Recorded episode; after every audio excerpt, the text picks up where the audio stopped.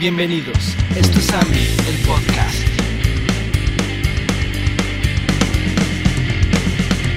Hoy, 5 razones por las que debes jugar videojuegos. Hace unos días me topé con una historia en internet de una chica que publicaba que ella era feliz de que su esposo llegara a jugar videojuegos después de trabajar.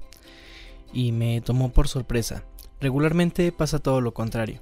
Regularmente hay personas que juzgan mucho a los jugadores y piensan que es una pérdida de tiempo.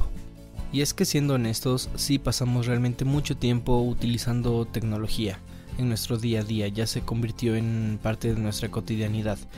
Usamos nuestro celular, nuestra computadora, revisando correos en el trabajo, escuchando música, escuchando podcast, viendo videos, Netflix, etc. Hay realmente muchas cosas que hoy han sustituido la tecnología y que pues nos permiten vivir de una forma diferente a la que vivíamos antes. Incluso hay estudios que demuestran que hay personas que eligen tener un mejor celular antes de tener mejor vivienda, mejores condiciones, mejor eh, automóvil, mejor ropa, entre otras cosas. Eh, de hecho, hay personas que eligen tener celular por encima de comer y se ha convertido en una prioridad parece que no solo es el estatus, sino la forma en la que nosotros nos movemos a lo largo de nuestras vidas y cómo nos conducimos en ella. Así que sinceramente sí pasamos mucho tiempo utilizando la tecnología, hoy ya vivimos con ella, es una realidad, es una realidad en la que vivimos. Y los videojuegos son parte de esta realidad. Y no solo me refiero a los videojuegos de consola o de computadora robustos, sino también los videojuegos pequeños que utilizamos en nuestro teléfono celular.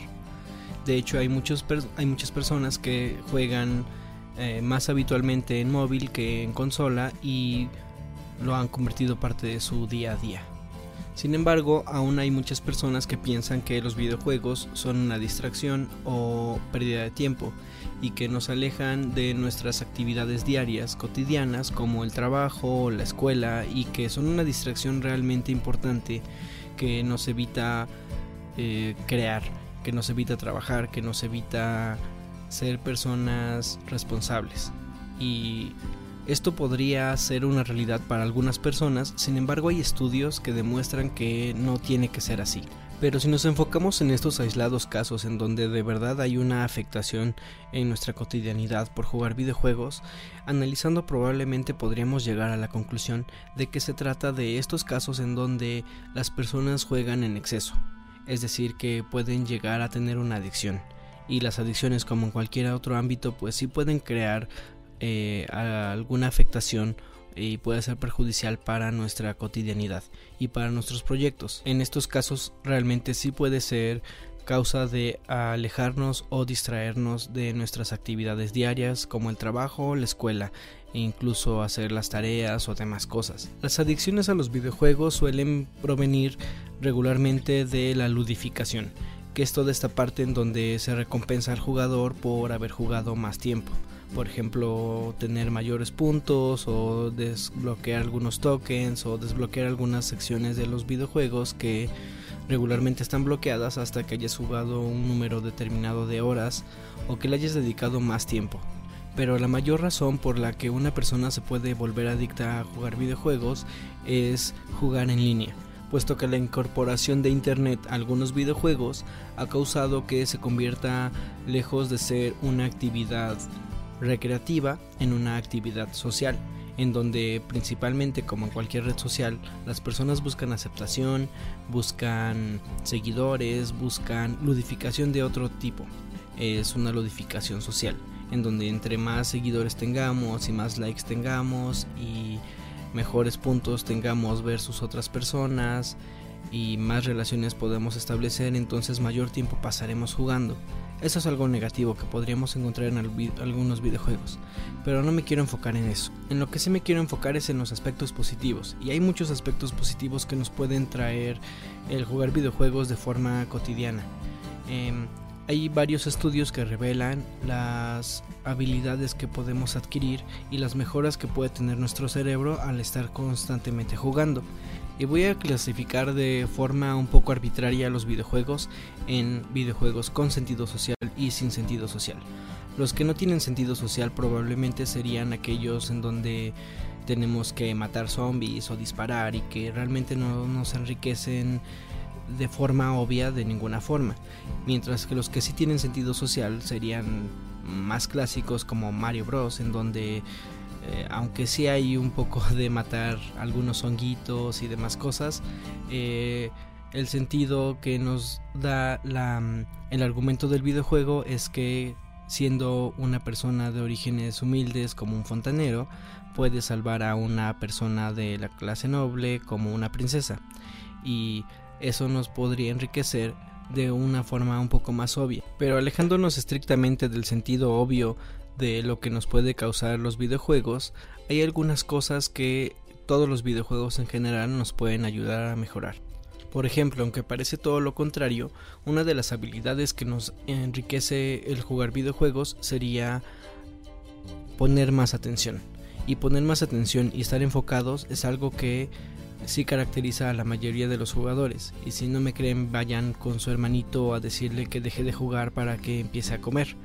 El estar enfocados y no distraernos en nuestra tarea lo podemos trasladar a nuestras tareas cotidianas y eso es una gran habilidad que podemos obtener jugando. Otra habilidad es la mejora en la memoria. Muchas veces cuando estamos jugando juegos de acción, estamos agilizando una parte del cerebro que nos ayuda a tener mejor memoria visual. Esto nos permite retener más y mejor información visual, es decir, nuestro entorno gráfico se vuelve más consciente en nuestro cerebro, y así memorizar más detalles que nos dará una serie de habilidades que trayéndolos a la realidad nos permitirá ejecutar algunas tareas de forma más óptima, por ejemplo conducir algún automóvil o realizar alguna investigación de forma más ágil. Los videojuegos de acción en general funcionan como un entrenamiento cerebral. Esto está comprobado científicamente.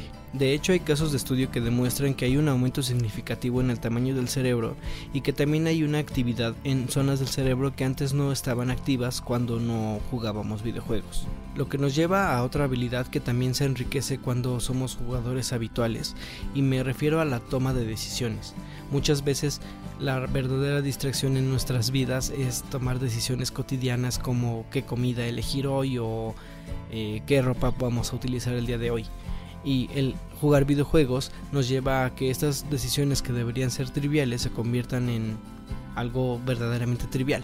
Y ligado a esto también está las mejores en las habilidades sociales, que aunque no son tan obvias porque parece que pasamos mucho tiempo aislados, lo que nos permiten los videojuegos es mejorar la comunicación, ayudar a vencer algunos miedos como entablar una relación o simplemente hablarle a una persona que nos interesa.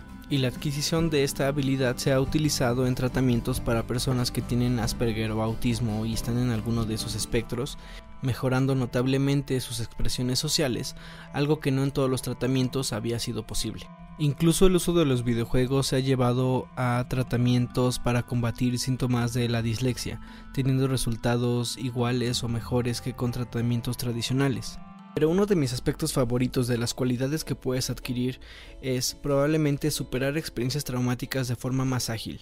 Y es que en un estudio que se realizó en un grupo de personas que acababan de sufrir un accidente automovilístico, donde la mitad de las personas las pusieron a seguir su vida diaria y ejecutar sus tareas cotidianas, mientras que la otra mitad las pusieron a jugar Tetris, eh, demostró que las personas que habían jugado Tetris tenían un 60% menos flashbacks de lo sucedido, demostrando así que hay más aspectos positivos que negativos en el hecho de jugar videojuegos. Así que si tu mamá se niega a comprarte la consola o te dice que pasas demasiado tiempo jugando, este quizás sea un video que quieras enseñarle.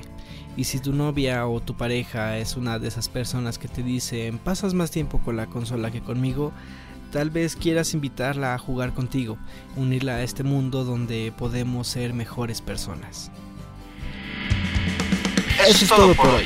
No dejes de escuchar, no dejes de crear. Y nos veremos pronto. No olvides seguirnos para más contenido igual a este.